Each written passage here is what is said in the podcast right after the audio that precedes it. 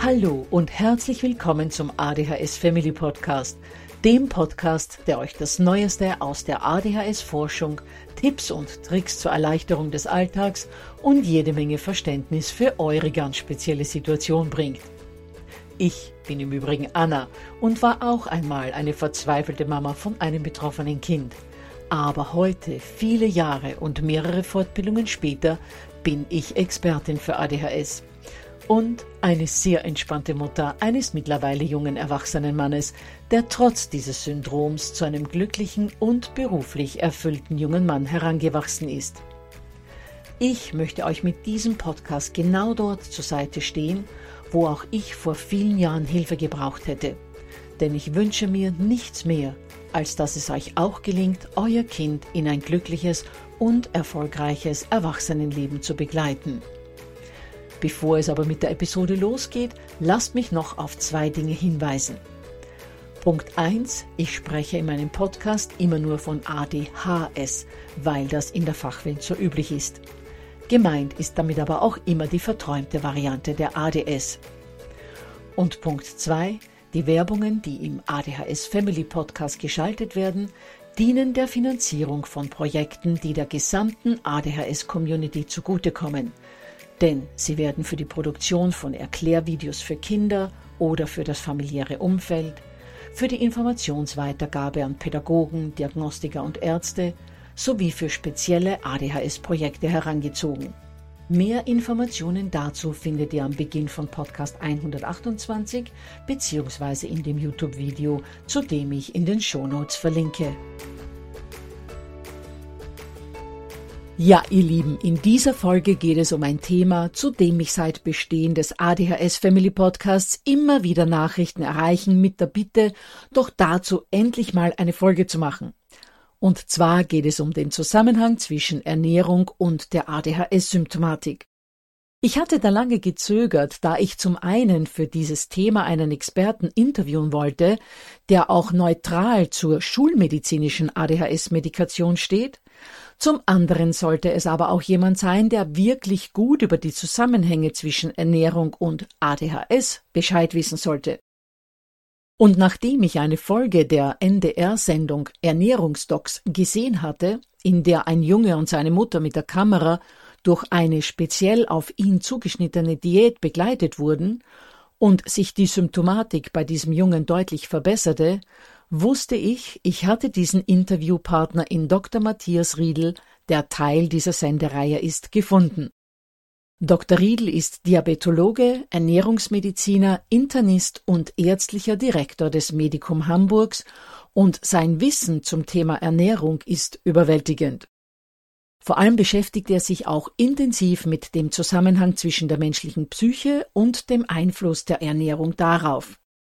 Ich habe mich also wirklich gefreut, als ich von ihm eine Zusage zu dem heutigen Interview bekam. Bevor wir aber in das Interview eintauchen, lasst mich euch noch darauf hinweisen, dass ihr euch das PDF zu dieser Episode unter www.adhshilfe.net slash Ernährung herunterladen könnt. Und die zweite wichtige Botschaft, bevor wir mit dem Interview starten, ist für diejenigen unter euch, die das Interview aus irgendeinem Grund vielleicht nicht zu Ende anhören. Und zwar ist das der dringende Hinweis, dass eine ernährungsmedizinische Begleitung auf gar keinen Fall eine ADHS-Medikation im schulmedizinischen Sinne ersetzen kann. Aber dazu mehr im Interview, das wir jetzt starten. Ja, herzlich willkommen, lieber Herr Dr. Riedl. Vielen herzlichen Dank, dass Sie sich bereit erklärt haben für dieses Interview. Ich bin überzeugt, ganz viele Eltern werden das mit großer Spannung anhören, weil gerade zum Thema ADHS ja immer wieder die Fragen an mich kommen und prinzipiell auch in der ADHS-Gemeinschaft gestellt werden, ob ein Zusammenhang besteht zwischen der Ernährung und der ADHS.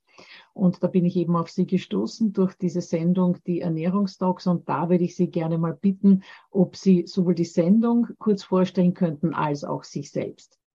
Ja, gern. Vielen Dank für die Einladung, Frau Sanders. Mein Name ist äh, Matthias Riedl. Ich bin ärztlicher Direktor der Medikum Hamburg MVZ GmbH. Wir sind ein interdisziplinäres Zentrum für neun verschiedene Fachbereiche. Darunter gehört eben auch die Ernährungsmedizin und die äh, Psychotherapie mit dazu, aber auch die Diabetologie, das sind unsere Hauptschwerpunkte.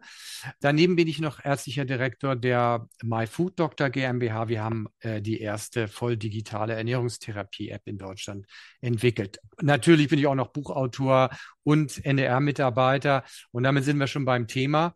Vor fast zehn Jahren hat der NDR mich gefragt, ob wir im Fernsehen einmal die Erfolge der Ernährungstherapie darstellen können in der Sendung NDR Ernährungsdocs. Und das wird mittlerweile jetzt auch in fast allen regionalen öffentlich-rechtlichen Sendern ausgestrahlt.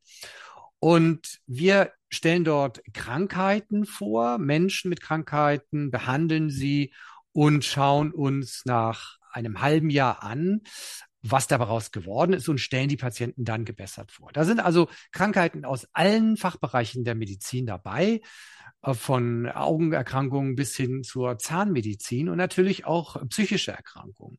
Und die Ernährungsmedizin ist ein komplett neues Fach. Es ist eigentlich eines der ältesten Fächer überhaupt. Gab es auch schon in der Antike, aber sie ist neu entdeckt und sie ist jetzt wieder neu installiert. Und wir können für viele Krankheiten tatsächlich äh, Therapieangebote anbieten, manchmal sogar heilen. Und dass die Psyche vom Essen beeinflusst wird. Das ist ganz klar. Darüber gibt es auch richtige Forschungsrichtungen. Wir können Depressionen beispielsweise mit dem Essen verbessern um bis zu 30 Prozent. Und mir haben ganz besonders äh, Eindruck gemacht die Studien aus der Uni Freiburg. Und dort hat man mit der Oligo-Antigen-Diät, und darüber müssen wir gleich noch reden, wirklich tolle Erfolge erzielt. Ernährung kann, wenn man es jetzt so zusammenfasst, bei 50 bis 60 Prozent der Betroffenen eine Besserung der Symptomatik um 50 Prozent erzielen. Das ist Hammer. Und das lässt uns Hoffnung haben, dass die Ernährungstherapie ein, ein wichtiges Standbein bei der Behandlung von ADHS sein sollte. Sie haben jetzt gesagt, dass eine 50 bis 60 prozentige Verbesserung äh, durch die Ernährungstherapie erzielt werden kann. Jetzt umgelegt auf den Durchschnitt aller psychischen Erkrankungen oder sprechen wir hier schon speziell von der ADHS? Genau, hier ist speziell ist äh, ADHS gemeint. Die Uni Freiburg hat das äh, herausbekommen, dass äh, von den betroffenen ADHS-Patienten in deren Studie über die Hälfte ansprachen auf diese Therapie und dabei sich die Symptomatik um 50 Prozent verbessert hat. Und das betraf im Wesentlichen die Aufmerksamkeit. Das heißt, gerade die Aufmerksamkeit kann offenbar mit der Ernährung doch gesteuert werden. Äh, dann gleich mal meine Frage. Wie sind Sie eigentlich auf den Zusammenhang zwischen ADHS und Ernährung überhaupt aufmerksam geworden? Also die, meine erste Aufmerksamkeit auf ADHS wurde gelenkt dadurch, dass wir in der Bevölkerung einen eklatanten Mangel an Omega-3-Fettsäuren haben. Also rund 80 Prozent, 90 Prozent der Bevölkerung hat einen Mangel an Omega-3-Fettsäuren verglichen mit der Versorgung unserer Vorfahren vor Hunderten von Jahren und sogar noch vor 100 Jahren. Das liegt einfach daran, dass unsere Ernährung nicht mehr natürlich ist. Und wir haben dann festgestellt, was passiert denn, wenn wir jetzt diese Menschen mit Omega-3, mit den gesunden, ungesättigten Fettsäuren besser versorgen? Und dabei entsteht ein ganzer Blumenstrauß von Effekten. Das reicht von der Minderung der Allergieneigung bis hin zu einer geringeren Entzündungsneigung des Körpers, zur Verbesserung von Neurodermitis, aber auch, und das ist ein wichtiger Punkt, zur Verbesserung der psychischen Situation. Und in den kanadischen Leitlinien ist es schon verankert, dass die Behandlung von Menschen mit Depressionen mit Omega-3-Fettsäuren erfolgen sollte. Und wir haben sogar auch eine Besserung von ADHS-Symptomatik bei Patienten, die wir mit Omega-3-Fettsäuren besser versorgen. Das heißt, kurz, Omega-3-Fettsäuren verbessern das Verhalten bei ADHS-Betroffenen deutlich messbar und die kanadischen Leitlinien sind so weit, dass sie das auch schon empfehlen. Nicht als muss, aber als kann. Und die, da müssen noch mehr Studien erfolgen. Aber es schadet überhaupt auch nichts, einen Menschen, der einen Omega-3-Fettsäuremangel hat, mit besser mit Omega-3-Fettsäuren zu versorgen. Zumal wir eben sehr stark annehmen, dass das Verhalten um rund 30 Prozent durch eine bessere Omega-3-Fettsäureversorgung ähm, optimiert werden kann. Okay, da habe ich jetzt gleich eine Frage. Also Omega-3-Fettsäuren, also da habe ja ich immer so im Kopf, dass sich dann eben die Aufmerksamkeit, die Konzentration stark verbessern können, weil das, ich sage immer, die Schmiere fürs Hirn ist.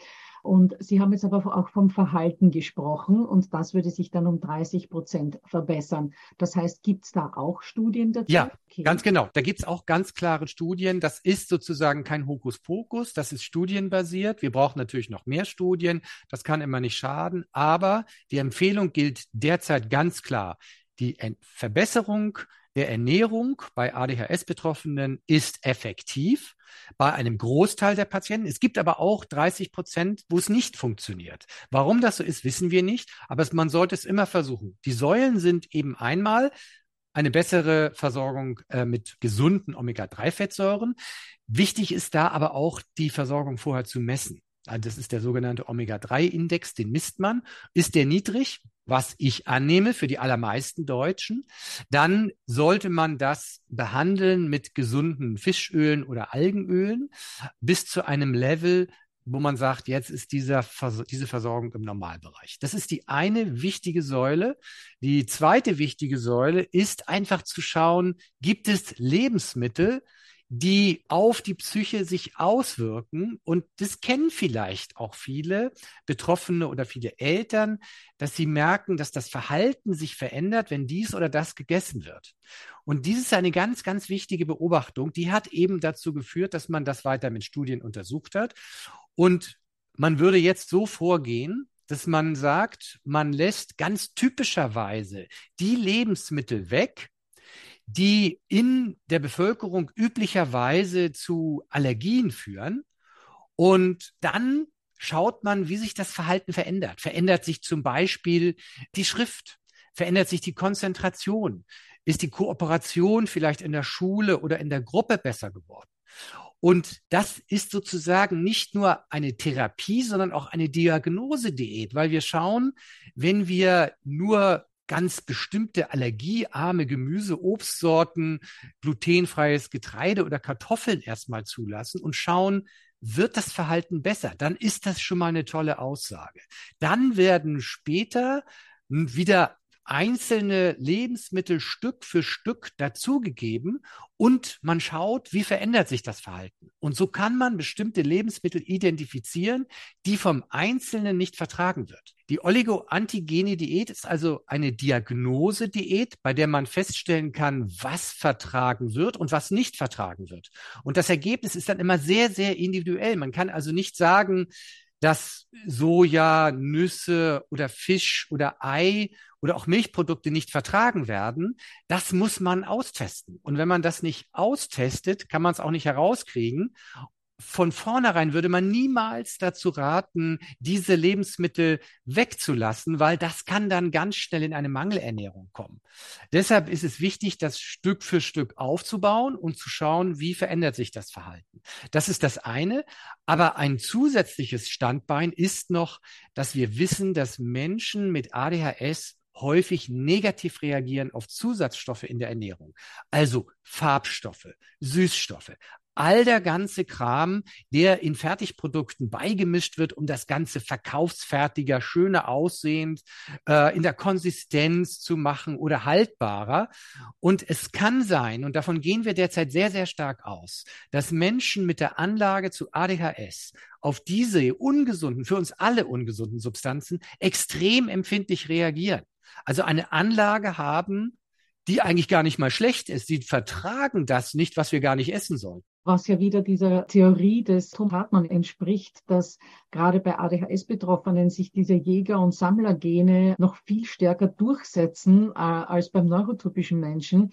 Und das würde, würde dann wiederum erklären, warum Menschen mit ADHS eben alles, was nicht der Natur entspricht, dass sie da eben negativ darauf reagieren. Das würde genau dazu passen. Ja, ich finde diesen Ansatz ähm, sehr gut und sehr wichtig, dass Sie das sagen ich tue mich auch immer sehr schwer, von einer Störung zu sprechen. Viele kennen vielleicht die Beduinenstudie, da hat man geguckt, in Afrika gibt es einen Beduinenstamm, da hat man sich die ADHS-Betroffenen genau angeguckt. Und das Interessante bei diesem Beduinenstamm ist, dass die eine Hälfte sesshaft lebte, wie wir, und die andere Hälfte nomadisch, also in sehr natürlicher Umgebung. Und da hat man festgestellt, dass die sesshaften ADHS-Beduinen einen schlechteren Gesundheitszustand hatten und die nomadisch lebenden Beduinen einen wesentlich besseren Gesundheitszustand hatten. Das deutet eben darauf hin, dass ADHS-Menschen anders sind und in einer natürlichen Umgebung überwiegen sogar die Vorteile der ADHS-Eigenschaften, weil sie sind Bestandteile einer Gesellschaft, die irre Ideen entwickeln und die Gemeinschaft vielleicht sogar voranbringen. Und ein Aspekt, der das nochmal unterstützt, ist ja auch, dass wir bei vielen Leistungssportlern, auch gerade bei Ballsportarten, eine höhere Rate von ADHS-Betroffenen haben. Und vielleicht hat es jeder mal so gesehen, wenn einer ganz irre einen Ball ins Tor geschossen hat, dann sagen alle, wie hat der das gemacht? Welche irre Idee, welche tolle Kombination. Und nicht selten steckt da tatsächlich wirklich ein ADHS-Einfall hinter. Und deshalb müssen wir da so ein bisschen von abgehen. Es sind also empfindliche Menschen, die auf unser sesshaftes, modernes, zivilisatorisches Leben negativ reagieren und damit völlig aus dem Raster fallen. Wenn wir diesen Aspekt im Kopf behalten, dann sind wir nämlich auch gleich bei der Vorstellung, wie können wir denn das Leben wieder natürlicher gestalten, um diesen Aspekt in unserer Gesellschaft nicht so negativ werden zu lassen. Das ist sehr, sehr hilfreich, diese Einstellung zu haben. Und das öffnet eben auch die ernährungstherapeutischen Möglichkeiten bei Menschen mit ADHS. Ganz, ganz spannend. Ich kann das alles nur unterschreiben, gerade von ADHS betroffene Kinder und Jugendliche. Und ich äh, bin sicher auch die meisten Erwachsenen fühlen sich auch in äh, der Natur wohler. Es gibt ja auch Studien, die zeigen, dass sich die ADHS-Symptomatik reduziert mit der Zeit, die ein Kind oder ein, junger Mensch in der Natur verbringt. Also je mehr die Kinder und die Heranwachsenden im Grünen verbringen, desto positiver wirkt sich das auf die Symptomatik aus und desto mehr reduziert sich da die Symptomatik. Ich muss jetzt aber einfach wirklich mal sagen, ähm, dass wir mit dieser, äh, mit dieser heutigen Episode auf gar keinen Fall äh, die Botschaft aussenden wollen an alle Eltern, ADHS-Medikation kann sofort weggelassen werden. Hauptsache, die Kinder sind im Grünen und essen gesunde Nahrung und alles ist perfekt. Das wird nicht passieren, denn den Gehirnstoffwechsel, wo eben zu, zu wenig Dopamin in den synaptischen Spalten drinnen ist, den können wir mit Ernährung nicht beeinflussen, was wir aber tatsächlich können, ähm, von dem, was ich bereits weiß und was Sie jetzt auch eben erzählt haben, ist, dass man eine Verschlimmerung der Symptomatik, dass man dem entgegenwirken kann und dass man eben auch die Gehirnleistung prinzipiell verbessern kann, eben mit Omega-3-Fettsäuren. Richtig, Frau Sanders, das ist richtig, dass Sie darauf hinweisen. Auch in den Studien zeigt sich ganz klar, ein Drittel reagiert nicht positiv auf diese Ernährungsumstellung, warum auch immer.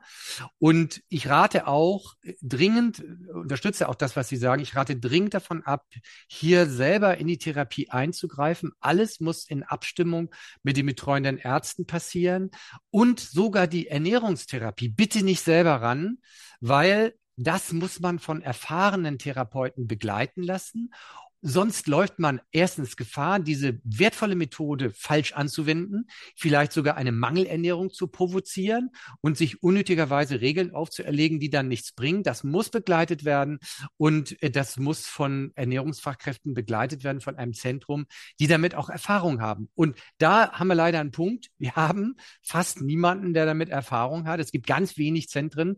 Wir machen das in Hamburg, im Medikum Hamburg und haben eben auch eine Folge bei den NDR Ernährungsdocs mit einem Jungen gedreht. Und diesen Fall kann man sich eben auch in der NDR Mediathek einmal anschauen. Da sieht man es, wie es vorgeführt wird, aber bitte nicht einfach selber nachmachen. Dafür braucht man eine fachliche Betreuung. Und bei diesem Jungen sehen wir, dass sich das Verhalten deutlich gebessert hat. Und wir können auch sagen, dass die Patienten, die jungen Patienten ganz besonders offen sind für solche Ernährungsumstellungen. Und die Ergebnisse kann man ganz konkret greifen. Also das wird dann die Schrift besser. Der Fußballtrainer sagt, hier ist die Kooperation besser geworden, weniger Aggressivität. Oder Lehrer sagen hinterher, jetzt war er eigentlich ganz ähnlich wie die Mitschüler. Er ist gar nicht mehr auffällig gewesen. Ob man daraus dann die Medikation reduzieren kann, das muss man absprechen, ob das reicht, ob man beides macht. Das ist immer eine Einzelfallentscheidung. Aber die Ernährungstherapie sollte versucht werden. Äh, es nicht zu tun, wäre in meinen Augen ein Kunstfehler. Das Ganze ist in den Leitlinien auch schon erwähnt und wir sollten die medizinischen Leitlinien auch beachten. Das Problem ist, es gibt ganz wenig Ernährungsfachleute, die sich mit diesem Thema befassen Und es gibt sowieso zu wenig Ernährungstherapeuten in Deutschland. Und das ist in Deutschland tatsächlich ein Grundproblem. Ja, nicht nur in Deutschland, sondern im gesamten deutschen ja. Raum, meines ja. Erachtens nach. Ja. ja, auch in Österreich und in der Schweiz. Wir haben im Medikum Hamburg eben auch Patienten, die kommen aus dem gesamten deutschsprachigen Raum, von der Schweiz äh, bis hoch, Belgien, äh, auch Holland, überall, wo man mehr oder weniger Deutsch spricht. Ich weiß, es ist ein Problem, es äh, mangelt ja hinten und vorne überall an Fachpersonal auch was äh, die schulmedizinische, medikamentöse Unterstützung und Betreuung äh, anbelangt, auch dort. Also es im System knistert sozusagen. Richtig, im System knistert und ein Aspekt, wo Sie jetzt gerade sagen, medikamentöse Therapie, die medikamentöse Therapie bei ADHS führt ja nicht selten auch zu Inappetenz. Und wie wir auch in diesem NDR Ernährungsdocs-Fall gesehen haben, war dieser Junge zu klein, zu dünn, zu wenig Muskelmasse und hat, weil er so inappetent war, dann keinen Appetit hatte. Richtig, genau, weil er einfach keinen Appetit hatte, hat die Mutter dann sich über alles gefreut, was er gegessen hat. Das heißt, das war von einer Mini-Salami über die Pizza, über Süßigkeiten. Sie war froh, dass er überhaupt was gegessen hat. Und das hat natürlich bei ihm zu einer Mangelernährung geführt. Und das ist eben nicht selten. Eine Ernährungstherapie bei ADHS bei jungen Menschen ist auch deshalb wichtig, um eine normale Entwicklung und auch ein normales Wachstum zu gewährleisten. Ja, das ist tatsächlich ein riesengroßes Problem, gerade wenn Kinder medikamentiert sind, dass der Appetit natürlich sehr leidet und da die Frage, ob Sie irgendwelche Tipps haben, was Eltern in diesem Fall tun können oder ob es da eben nur dann den Gang zum Ernährungstherapeuten gibt, der das individuell herausfindet. Mein Rat wäre, es erst einmal selber zu versuchen, dem Kind nichts aufzudrängen und schon gar nicht zu sagen, ist das, weil es gesund ist. Das führt bei Kindern nur zu einer Abwehr. Wichtig ist, dass in der Familie mit gesunden Lebensmitteln experimentiert wird, dass die Familie selber auch gesund ist. Es kann nicht sein, dass die Familie Fertignahrungsmittel oder viel Fleisch oder Ungesundes isst und der ADHS-Betroffene dann eine extra Diät haben muss. Also eine gesunde Ernährung für die ganze Familie ist schon mal gut, weil Kinder lernen auch am Vorbild. Im nächsten Jahr planen wir bei den NDR Ernährungsdocs auch wieder die Aufnahme eines ADHS-Patienten oder einer ADHS-Patientin. Und ich würde mich freuen, wenn sich der ein oder andere jetzt so motiviert fühlt, dass er das auch im Rahmen eines äh, Filmbeitrags mit uns machen würde. Einfach mal beim NDR bewerben.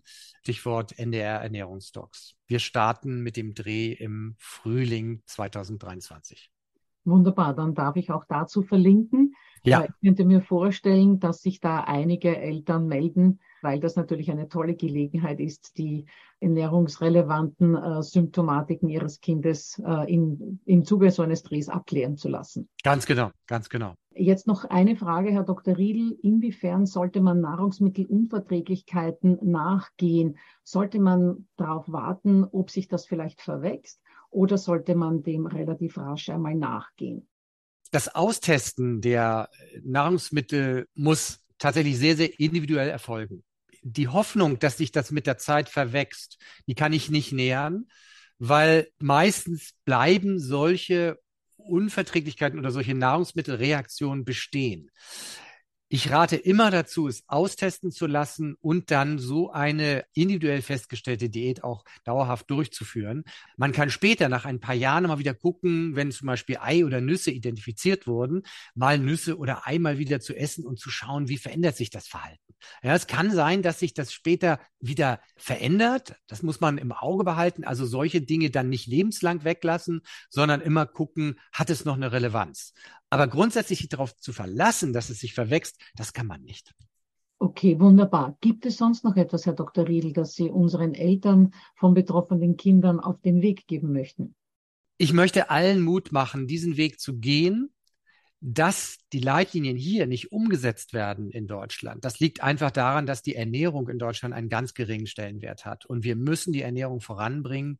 Und gerade bei ADHS-Patienten ist es so segensreich, es nicht zu tun, wäre ein Fehler. Also mein Aufruf, einmal versuchen, Kontakt aufzunehmen, sich professionell betreuen zu lassen und Versuch macht klug, ne? Aber in jedem Fall, und das wirkt sehr, sehr gut, die Omega-3-Fettsäureversorgung zu verbessern, das ist auch ein ganz wichtiger Schritt. Wir haben also viele Möglichkeiten und äh, ich kann nur allen Mut machen, versuchen.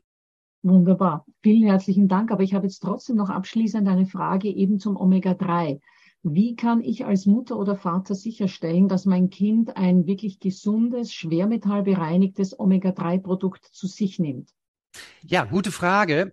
Am Anfang steht aber immer die Messung, weil wir müssen ganz sicher sein, wie tief ist der Spiegel. Wir wollen jemanden nicht auch mit Omega-3-Fettsäuren überladen. Also zu viel Omega-3-Fettsäuren, das macht keinen Sinn. Also der Patient, den wir beim NDR hatten, der hatte eine sehr, sehr schlechte Versorgung. Die war so schlecht, wie ich sie noch nie gesehen habe. Die Omega-3-Fettsäurepräparate in Deutschland, die sind alle hochgereinigt und enthalten im Gegensatz zu Fisch keine Schwermetalle und keine Gifte. Allerdings gibt es dort erhebliche Qualitätsunterschiede. Und ich würde mich da auf den Rat der Schwerpunktpraxis Ernährungsmedizin verlassen, weil die kennen das Marktumfeld und können bestimmte Präparate auch empfehlen, die als besonders hochwertig gelten. Okay, das war noch eine ganz wichtige abschließende Information. Dann bedanke ich mich ganz herzlich für Ihre Zeit, für all die Informationen, die Sie an die Hörer vom ADHS Family Podcast weitergegeben haben. Und vielleicht hören wir einander ja in einer zukünftigen Episode nochmals. Vielen herzlichen Dank. Ich danke auch, Frau Sanders, für das Gespräch. Gut, ihr Lieben, für mich waren das, so wie für euch hoffentlich auch, extrem spannende 25 Minuten. Nachdem das Interview aber sehr informationsdicht war, hier nochmal zusammengefasst die wichtigsten Aussagen. Vor der Zufuhr von Omega-3-Fettsäuren sollte die Omega-3-Versorgung gemessen werden. Eliminationsdiäten sollten niemals ohne ernährungstherapeutische Begleitung durchgeführt werden und am allerwichtigsten, ernährungsspezifische Methoden können eine schulmedizinische ADHS-Medikation keinesfalls ersetzen. Wie gesagt, ihr könnt alles im PDF nachlesen, das ihr euch unter www.adhshilfe.net slash Ernährung herunterladen könnt. Und in der kommenden Woche nun, da wird es dann mit diesem Thema weitergehen, denn es gibt dazu noch ganz vieles zu sagen, allen voran zum Zusammenhang zwischen Nahrungsergänzungsmitteln und der ADHS-Symptomatik. Warum ein niedriger Eisenwert im Blut die Symptomatik zum Beispiel noch verschlechtern kann. Warum es wichtig ist, dass der Vitamin D-Spiegel stimmt. Wo der Zusammenhang zwischen einem Vitamin B-Defizit und einer niedrigen Frustrationstoleranz ist All das und vieles mehr gibt es in der Podcast-Episode der kommenden Woche. Ich hoffe, ihr seid da auch wieder mit dabei.